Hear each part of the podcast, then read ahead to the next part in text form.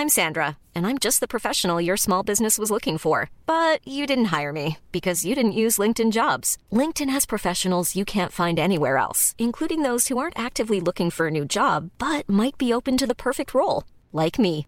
In a given month, over 70% of LinkedIn users don't visit other leading job sites. So if you're not looking on LinkedIn, you'll miss out on great candidates like Sandra. Start hiring professionals like a professional. Post your free job on linkedin.com/people today. Dixo presenta Factor Kaiser con Max Kaiser. Dixo is back. Una nueva manera de acercarse a la realidad y de buscar la verdad. Información trascendente. Factor de cambio. Factor Kaiser. Queridas amigas y amigos de Factor Kaiser, estamos otra vez en la entrevista y hoy estamos en la oficina de Gustavo de Hoyos, otro de los que levantó la mano y dijo, yo quiero, yo le voy a entrar a la competencia. Querido Gustavo, qué gusto estar aquí contigo. Bienvenido Max, qué gusto recibirte y poder saludar a toda la audiencia. Vamos a empezar con una pregunta que le he hecho a varios y le voy a hacer a todos los que levantaron la mano.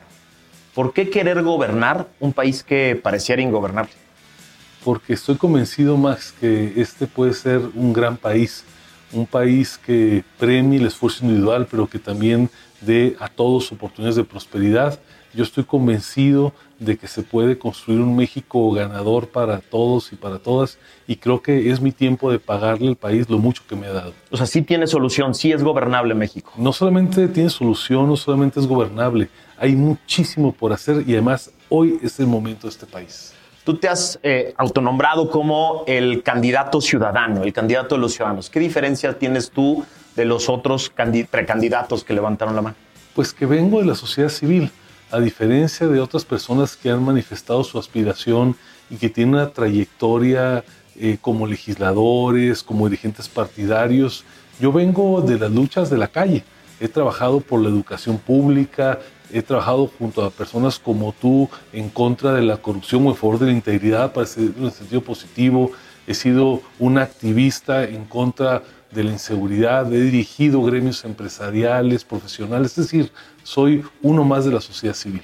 Coincidimos tú y yo en aquella época de la lucha de, la, generación del sistema anticorrupción, de, la denuncia de todo lo que estaba sucediendo en en el sexenio anterior. Y me tocó verte como una persona combativa, frontal, pero también que generaba estrategias. ¿Eso es lo que aportas a este, a este debate? Soy un constructor de acuerdos, pero desde luego no me falta valor para encabezar, poniéndome enfrente en la vanguardia de las batallas que hay que dar por el país. Hay por ahí una fotografía que aquí estoy viendo donde llevé a los empresarios de la Coparmex a manifestarnos en contra de la corrupción que prevalecía en el gobierno federal anterior, el que encabezaba el presidente Peña Nieto. Es decir, yo sé pararme bien y decir las cosas de frente, derecho, y en las causas en las que creo me comprometo al 100%. Eres el candidato de los ciudadanos, de los empresarios, de todos aquellos que no tienen partido. ¿Cuál te gustaría ser? Eh, ¿qué, qué tipo de candidato te gustaría ser? ¿Cuál, ¿Cuál te gustaría que fuera el concepto que la gente viera en ti? Para empezar, quiero ser el candidato de todas las mexicanas y los mexicanos que creemos que este país no puede seguirse sumiendo en la polarización, en el odio, en esta actitud que está degradando desde sus raíces el país por el gobierno autoritario que tenemos. Dicho lo anterior, quienes más me apoyan, quienes más se identifican conmigo, son justamente las personas que son la mayoría de este país, los que no participan en la política, los que no son miembros de ningún partido. Los hay trabajadores, estudiantes, empresarios, profesionales, pero el común denominador yo te diría, donde está la gente que más se identifica conmigo, son aquellos que ya quieren un cambio de verdad en la política. Pero no quieres ser un candidato independiente, es a través de los partidos, a través de una coalición con los Mira, partidos. Yo creo que hoy el país y especialmente en la oposición requerimos unidad. Si no va a estar muy difícil lograr la alternancia. Sin quitarle mérito a las candidaturas independientes, yo creo que hay momentos para cada cosa y hoy el país requiere una oposición unida. Yo aspiro, en resumen, a ser un candidato que venga de la sociedad civil, pero que sea lanzada mi candidatura con el apoyo de los ciudadanos por los partidos políticos. ¿Cómo te imaginas que va a ser ese camino de ir compitiendo con otros eh, pares tuyos que ya levantaron la mano?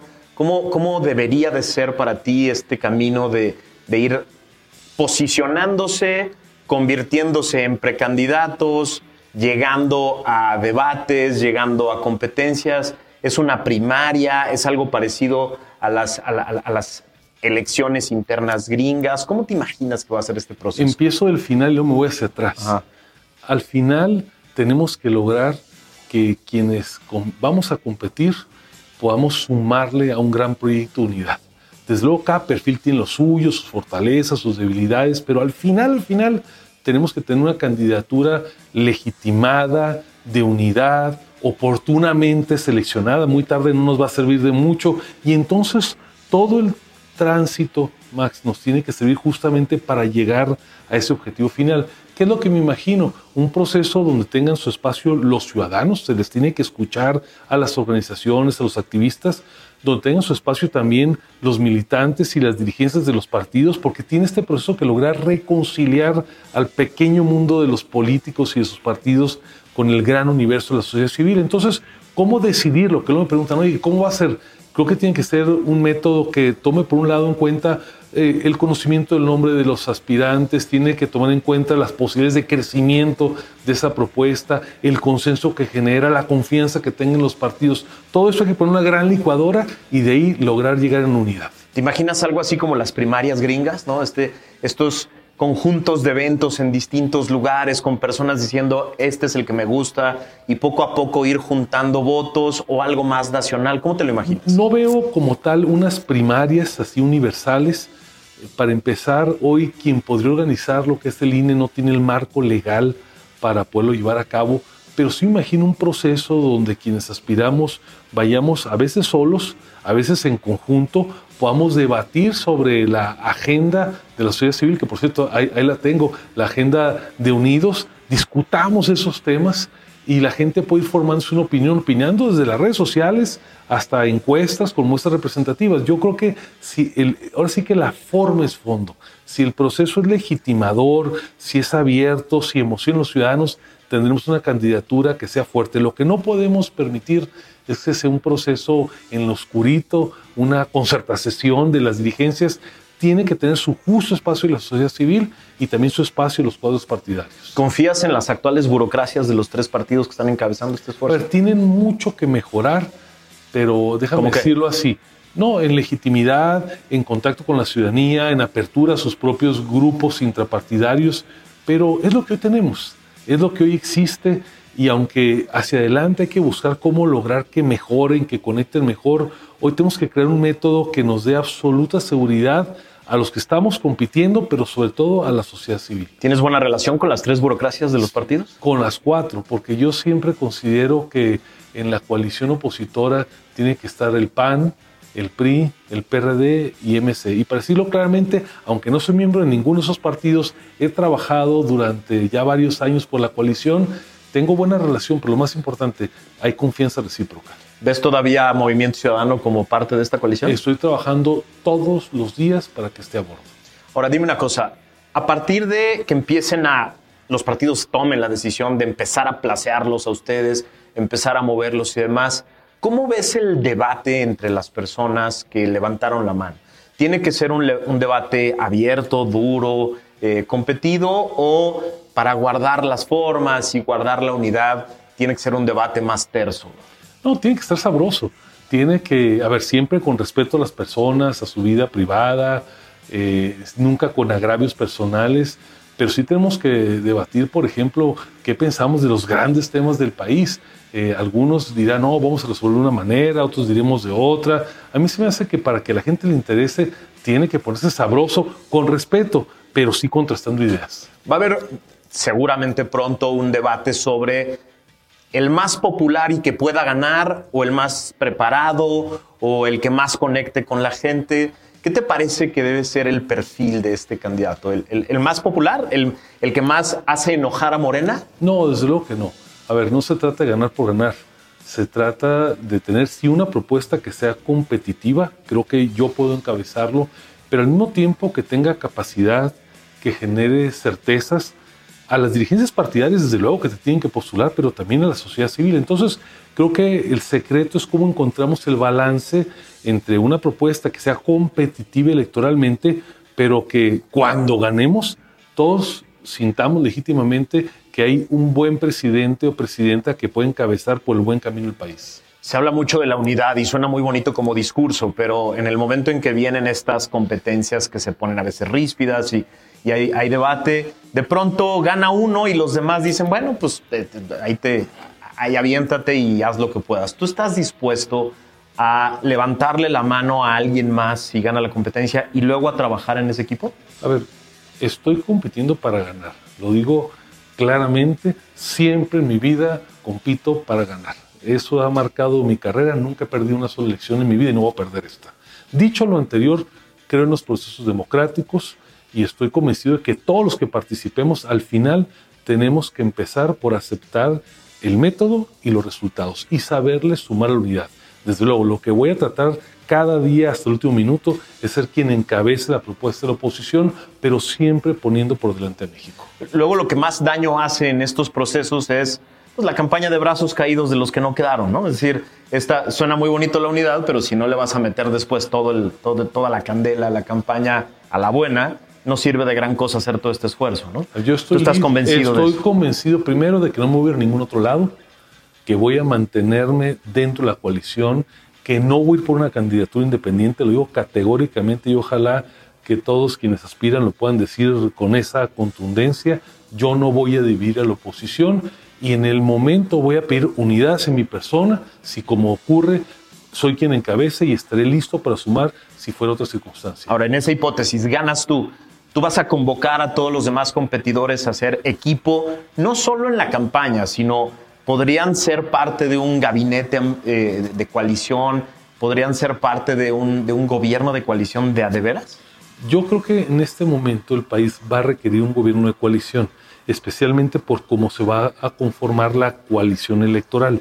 Tenemos que pasar de una coalición electoral a una coalición que ya tenemos hoy legislativa, a una posibilidad de un gobierno de coalición y por eso la posibilidad de un candidato que venga de la sociedad civil es todavía mucho más atractiva porque puede conciliar las distintas visiones. Yo lo que planteo es que en el gobierno de coalición tiene que haber el 50% como mínimo de personas de la sociedad civil que no vienen de la vida partidaria y el restante 50% los mejores cuadros de cada partido.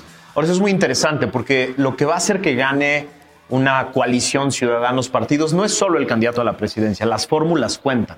La fórmula con el candidato de la Ciudad de México, la fórmula con los candidatos al Senado, a la Cámara de Diputados.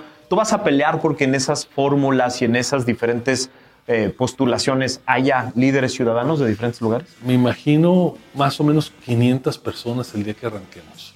Sí, el candidato a la presidencia, pero también los 64 candidatas y candidatos al Senado, los 300 candidatos a los distritos de mayoría relativa del país, los candidatos y candidatas a las principales ciudades. Tenemos que presentarle al país no un Messi, déjame decirlo nada más, sino un, Dream Team, es decir, un equipo de ensueño.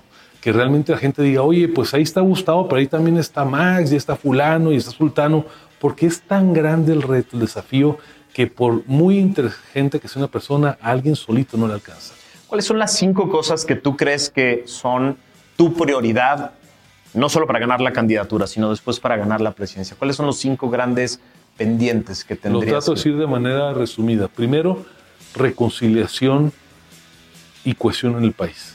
Uno de los peores legados que está dejando este gobierno es ese ambiente de crispación, de intolerancia, de pensamiento único. Entonces, número uno, reconciliar al país. Número dos, recuperar la seguridad. Yo veo tres escalones. Seguridad cotidiana, seguridad para las mujeres y seguridad nacional. Tercero, me parece fundamental mejorar los servicios básicos que otorga el gobierno. Creo que podemos tener mejor salud, mejor educación y mejor vivienda. Cuarto, tenemos que avanzar a un desarrollo como nunca haya tenido este país y el desarrollo me lo imagino a través de fomentar la empresarialidad, fomentar a los emprendedores, que todo aquel que se quiere esforzar encuentre una oportunidad de prosperidad.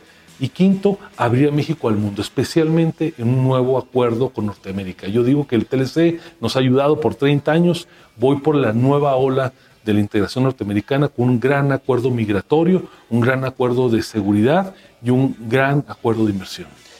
Nos están dejando un país destruido institucionalmente en términos de seguridad, de confianza, de confianza en las leyes, de confianza en los contratos. Eh, el próximo presidente va a tener que tomar decisiones terribles sobre proyectos de obra pública que ya costaron el doble o el triple, igual y no van a funcionar. Eh, ¿cómo, cómo, se entra a un gobierno que, que implica reconstruir al Estado mexicano? Imagínate que nuestro país es un edificio.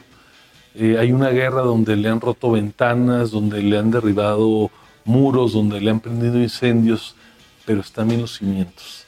Yo creo que los cimientos de la democracia, los cimientos del régimen republicano, de la división de poderes, los cimientos del pacto federal y no de ser un centralismo, en lo esencial, hoy todavía están intocados. Por eso es que yo digo que esas son las batallas donde no las podemos perder bajo ninguna circunstancia. Tenemos que defender el sistema de partidos, la democracia, la Suprema Corte de Justicia, el pensamiento divergente en las cámaras y en los legisladores, eh, la eficacia de los estados frente al centralismo. Si eso y las libertades lo mantenemos, a ver, habrá muchas bronquitas, claro que hay muchísimo para arreglar en lo fiscal, en las obras de, de desperdicio que se han hecho, pero al final tendremos los cimientos para poder renovar el edificio. Déjame te pongo un ejemplo concreto. Llegas a la presidencia y te presentan que el tren Maya está al 60, 70%, ya costó el triple. Eh, hay, problemas con los que le metieron lana y que tienen contratos, el tema de la devastación de la selva, eh, organizaciones que dicen vamos a frenar esto. ¿Cómo se aborda una decisión de esas? A ver, habrá que ver hasta qué punto queda. Lo que nunca haría es tirar a la basura el dinero de las y los mexicanos habrá que evaluar si hay un modelo de negocio que pueda ser más o menos viable, seguramente con la participación no del ejército, eh, sino de particulares, incluso de inversión extranjera, y a partir de ese punto ver cómo podemos salvar algo que nació mal, que no debe haber sido, pero que ya está ahí. ¿Qué hacemos con nuestras Fuerzas Armadas? Regresarlas a su tarea originaria, que es garantizar la integridad del territorio nacional y ayudarnos en los desastres ayudar también en el combate al crimen organizado, en cosas específicas, pero bajo ninguna circunstancia mantenerlos en las canchas que no les corresponden. Se ha generado una percepción provocada por el presidente de que son el enemigo de los derechos humanos, el enemigo de la seguridad. Las Fuerzas Armadas no son eso, no son el enemigo de México, son todo lo contrario pero sí hay algunos miembros del ejército hoy que se han aprovechado de las oportunidades de negocios en el Chaifa, en el tren, en, la ocurrencia a esta hora de los, hoteles. ¿Cómo, cómo, se, cómo, se, ¿Cómo se regresa a una, a una relación institucional con el cuerpo completo y con aquellos que, que no le fueron leales al Estado? A ver, sí o sí tenemos que regresar a las Fuerzas Armadas a sus tareas originales cueste lo que cueste. Ahora, yo creo que no se trata de empezar persecuciones eh, bizantinas eh, en contra de personas en lo particular. Creo en las instituciones, incluso las castrenses, si algún militar de cualquier grado ha incurrido en responsabilidad, deberá de pagar por ello en el ámbito militar y en el ámbito civil, pero me parece, y tengo contacto con mucha frecuencia eh, con miembros del ejército, de la marina, sobre todo con oficiales, con mandos medios. Yo creo que en lo esencial mantienen su amor por México, su entendimiento de la misión que le corresponde. Así es que no tengo ninguna duda que una vez pasado el trago amargo por estas desviaciones, de inmediato vamos a lograr recomponerlo. ¿Tú no ves esto que es preocupación de mucha gente? Creo yo, personas que no conocen esta cultura del ejército que comparto yo contigo, eh, ¿Tú ves al ejército tratando de ayudarle a López a manipular la elección, a contener la elección, o en una de esas a robársela? No lo creo. Eh, me parece que aún con los errores humanos, que no han sido pocos, de los actuales secretarios, sobre todo de, Defensa y de la Marina, eh, no se atreverían a atentar en contra de su mandato fundacional, que por encima de su lealtad al presidente de la República como jefe supremo está su lealtad con la Constitución y con la República. Me parece difícil pensar, desde luego no lo permitiría, que las Fuerzas Armadas en lo general pudieran alinearse al lado equivocado de la historia. Somos varias decenas de millones de una clase que somos los huérfanos políticos, que somos la clase media. Nosotros pagamos un chorro de impuestos, nosotros contribuimos al Estado, cumplimos con todas nuestras obligaciones y sin embargo pagamos nuestra propia salud, la educación de nuestros hijos, nuestro propio transporte, al policía de la, de la privada para que nos cuide. Es decir, somos la clase olvidada políticamente. ¿Tú, tú, vas a tener a la clase media como, como una causa? A todos los niveles sociales, Max. Oh, pero déjame te pregunto la clase media. Desde luego que sí, desde luego que sí. Pero a diferencia de esta visión sectaria del gobierno, hay que atender a los pobres, no hay duda. Hay un atraso que tenemos que, que ver, pero también con mucha dignidad la clase media. Que déjame decirte, la clase media, los que estamos ahí, lo que queremos es que no nos molesten, que nos den seguridad, que no estén fastidiando ideológicamente, que permitan que fluyamos en nuestro trabajo y la clase media solita va buscando su propio destino. a mí sí me gustaría, por ejemplo, un día poder hacer lo que hacen las clases medias de otros lugares. Que yo pudiera llevar a mi hijo o a mi hija al Instituto Mexicano del Seguro Social y que me lo atendieran bien.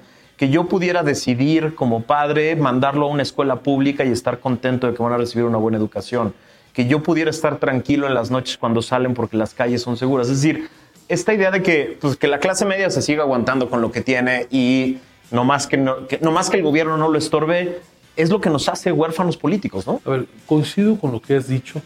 Eh, desde luego que hay que priorizar.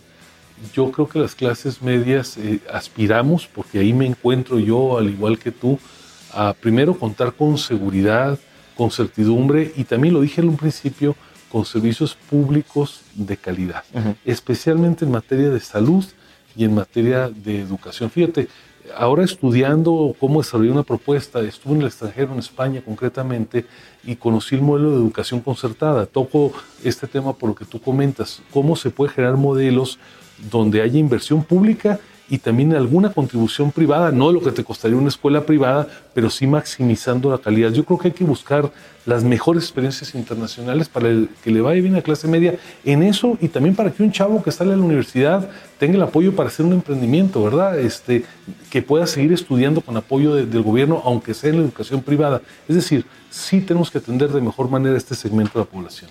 Tu paso por los organismos empresariales y las relaciones muy ricas y profundas que tienes con el empresariado mexicano, eh, no puede hacer que eventualmente del lado de enfrente, del lado de los populistas, digan, tú eres el representante de los empresarios, de los intereses de los empresarios, de los neoliberales, de los conservadores. ¿Qué vas a contestar a eso? Eh, estoy seguro que te lo van a preguntar algo. A ver, estoy comprometido eh, con el desarrollo y con el bienestar. Le tiene que ir bien a los empresarios para que puedan seguir invirtiendo, para que puedan pagar impuestos, que es con lo que se pagan los programas sociales, para que puedan desde luego crear empleos. Eh, yo creo que no debemos estigmatizar la importancia del sector empresarial de un país, bajo ninguna circunstancia como privilegio, pero sí como un actor muy relevante, igual que los políticos tienen su lugar en la vida del país. O sea, es un, es un activo el que tú tienes ahí, es ese activo de relaciones y de, y de paso por las organizaciones empresariales esa red que tienes es un activo que hay que, que, hay que explotar. quiero poner al servicio del país. Yo estoy convencido de que cuando sea presidente, si voy desde Tijuana o a Mérida a hablar de que van a contar con certidumbre para poder invertir, para poderse apalancar y meterle con todo el desarrollo, estoy seguro que sobre todo el micro y el medio empresario van a tener un presidente en el que sí puedan confiar. Voy a decirlo yo para que no lo tengas que decir tú. Eh, para mí ha sido eh, decepcionante la actitud de varios empresarios, sobre todo el más alto nivel, en este, en este gobierno. Yo los esperaba bastante más vocales frente a la destrucción institucional, eh, más con el pie duro frente a ciertos temas que yo pensaba que no eran transitables. Ahora te pregunto a ti, ¿cuál debería de ser la, la actitud de los empresarios de aquí a las elecciones y después de las elecciones? A ver, déjame diferenciar organizaciones empresariales de los empresarios.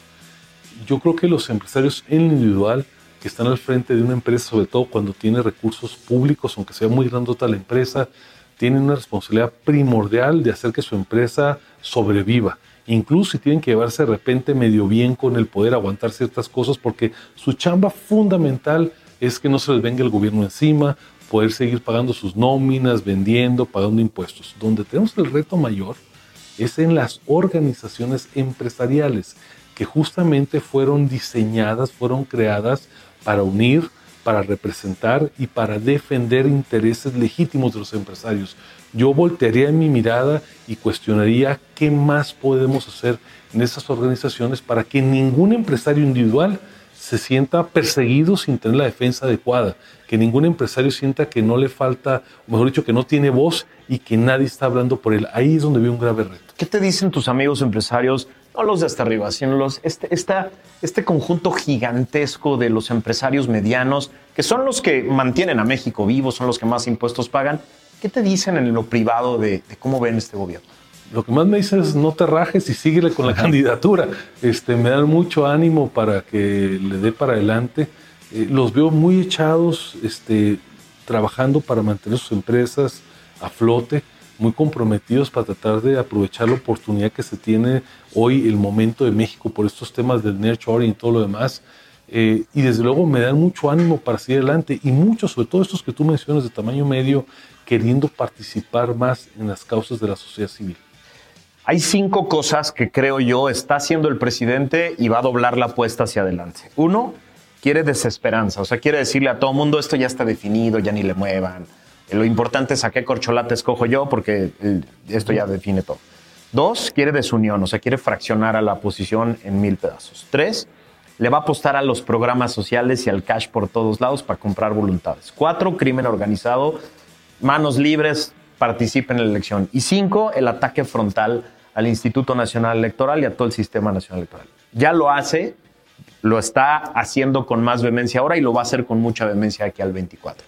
¿Cómo nos protegemos, cómo se protege a México de estas cinco cosas?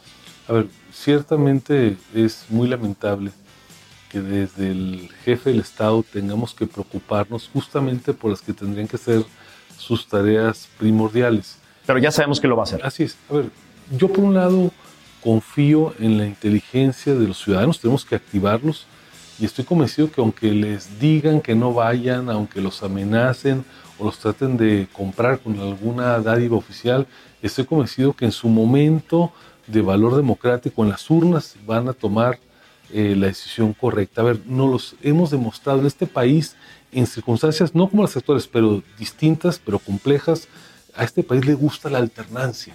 Y desde el 2000 hemos visto cómo los ciudadanos, les digan lo que les digan, si creen que hay que cambiar, llevan a cabo el cambio. Es la moda mexicana, déjame decirte de una manera. Segundo, estoy muy orgulloso porque ante liderazgos empresariales que se han quedado chiquitos, hay que decirlo, lo que ha resurgido son comunicadores muy valientes, y activistas muy comprometidos. Justamente por esos días hemos visto cómo salen los medios de comunicación, cómo salen a apoyar a la Suprema Corte de Justicia, cómo están acompañando procedimientos judiciales. Es decir, creo que tenemos hoy una sociedad mucho más echada para adelante. Es más, eh, el dique a las acciones de Moreno y el presidente ha venido fundamentalmente de la sociedad civil. La clave es para el 23, para dentro de unas semanas y para el 24 la participación. Arriba del 60%, creo que Morena tiene muy pocas posibilidades. Lo hemos visto en distritos de la Ciudad de México. Cuando es 55% para arriba la participación, Morena tiene muy pocas posibilidades de ganar. ¿Cómo le hacemos para movilizar a más del 60% de aquí al 24? Pues sobre todo hacerles un llamado para que tomemos conciencia de la importancia del momento que vive el país, que nadie se sienta ajeno a esta circunstancia tan relevante para nuestro futuro. Max, sí movilizar, pero yo entiendo esta palabra como sensibilizar. A ver, no vamos a competir con el oficialismo, con camiones, con tortas y con frutsis. Ahí no nos va a dar. Lo que tenemos es que comprometernos a, primero en nuestro círculo inmediato, 10 o 20 personas, y luego haciendo una, una cadena de convencimiento a 100, a miles de personas entendamos que hagan lo que hagan, presionen como presionen, regalen lo que regalen, si la ciudadanía en una cantidad importante, en un 60%, sale a votar, sin lugar a dudas vamos a lograr alternancia. Sin lugar a dudas. Sin lugar a dudas. El secreto, la divisa es participación. Ahora, el, presidente y sus corcholatas van a intentar de todo. Ya nos lo demostraron de todas las maneras que pudieron. Es decir, el viernes negro, aquel en el que en un patio de Chicotencatl juegan a que son el Senado escondidos por un concierto masivo, violando todas las reglas de procedimiento. O sea, están dispuestos a lo que sea. E, eso lo tenemos claro. ¿Cómo, ¿Cómo le hacemos para ir conteniendo esos abusos de poder de aquí al 24? A ver, yo hasta hace unas semanas era presidente del Consejo Nacional de Litigio Estratégico, un esfuerzo que se detonó por ahí en 2019 de la sociedad civil para hacer contención jurídica, es decir, para encontrar impugnaciones legales en contra de este tipo de acciones. Creo que cada cual en la sociedad civil tiene que maximizar su esfuerzo. Lo tienen que hacer los comunicadores y los medios de comunicación, lo tienen que hacer los ciudadanos, los activistas en sus causas y, por ejemplo, algunos que tenemos trincheras específicas, como en mi caso, en el mundo jurídico, llevar al límite nuestras capacidades para evitar que esta fuerza destructiva pueda avanzar. O sea, diques por todos lados, diques en la comunicación, diques en el litigio con el Poder Judicial, diques y denuncias en el INE. Así es. Utilizar a todo el Estado. Todas las herramientas posibles dentro de la ley. Ves al presidente, yo lo veo en un ocaso, eh, ¿Ves al presidente que eventualmente acepte una elección en la, que, en la que pierde? Nunca ha aceptado una. Mira, Max, tenemos que ganar suficientemente y tenemos que estar listos para defender el O sea, no solo tenemos que ganar por un gol, tenemos que golear para que el señor... Meter tres, cuatro puntos arriba para que no haya duda y al día siguiente vamos a tener que tomar reforma para respaldar ese, ese triunfo. ¿Qué opinas de las personas que dicen, a mí me lo dicen mucho, seguramente a ti, bueno, la presidencia no creo que la ganemos, pero por lo menos vamos por el, por el Congreso. No, vamos, como diría Castañeda, por la enchilada completa. vamos por la presidencia, vamos por la mayoría en la Cámara de Diputados y por la mayoría en la Cámara de Senadores.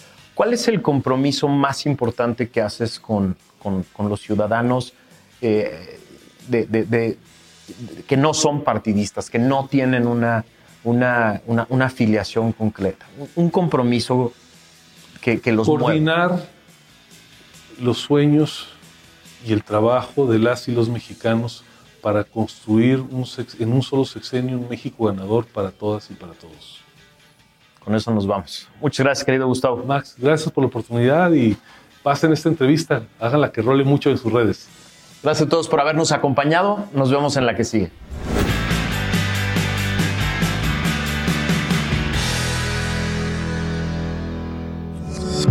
Dixo is back.